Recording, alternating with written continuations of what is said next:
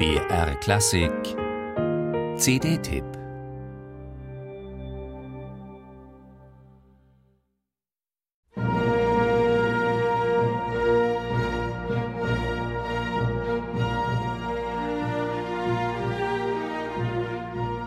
Was für eine großartige Musik und was für ein großartiger Cellist.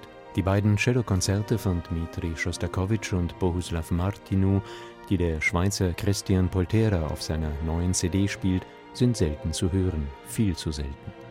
Schostakowitschs zweites Cellokonzert steht klar im Schatten des vitaleren, deutlich extrovertierteren und wirkungsvolleren ersten, und Martinus Cellokonzerte findet man hierzulande ohnehin auf keinem Konzertprogramm. In beiden Fällen ist es extrem schade. Schon von daher ist das Plädoyer, das Christian Poltera mit dem Deutschen Sinfonieorchester Berlin unter Gilbert Varga für die beiden vernachlässigten Werke hält, uneingeschränkt zu begrüßen.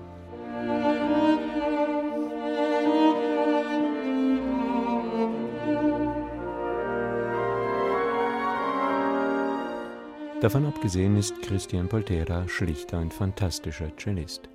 Kein Wunder, dass ausgerechnet er das berühmte Stradivari-Cello mit dem klangvollen Namen Mara aus den Händen seines großen Lehrers Heinrich Schiff übernehmen durfte.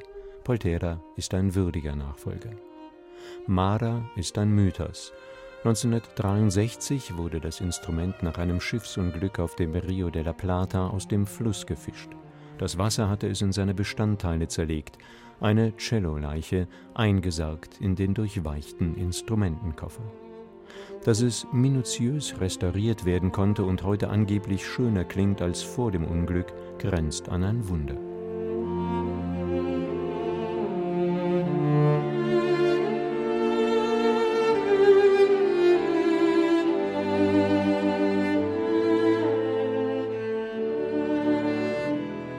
Mit Hingabe lotet Poltera die klanglichen Möglichkeiten aus, die ihm dieses wunderbare Instrument bietet.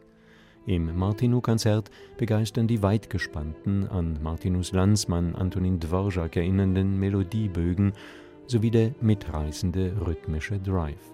Gilbert Varga und das Deutsche Symphonieorchester Berlin liefern engagiert das eigenwillige, aber überaus schöne harmonische Fundament, das Martinus Musik so charakteristisch und unverwechselbar macht. Beim zweiten Cellokonzert von Dmitri Schostakowitsch sind andere Qualitäten gefragt.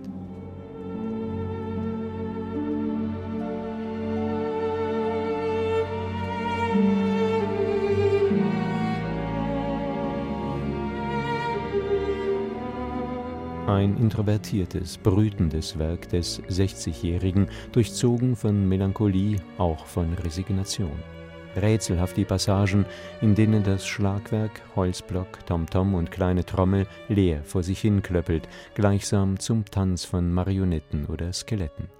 Nur ganz selten blitzt der für diesen Komponisten sonst immer wieder typische Sarkasmus auf.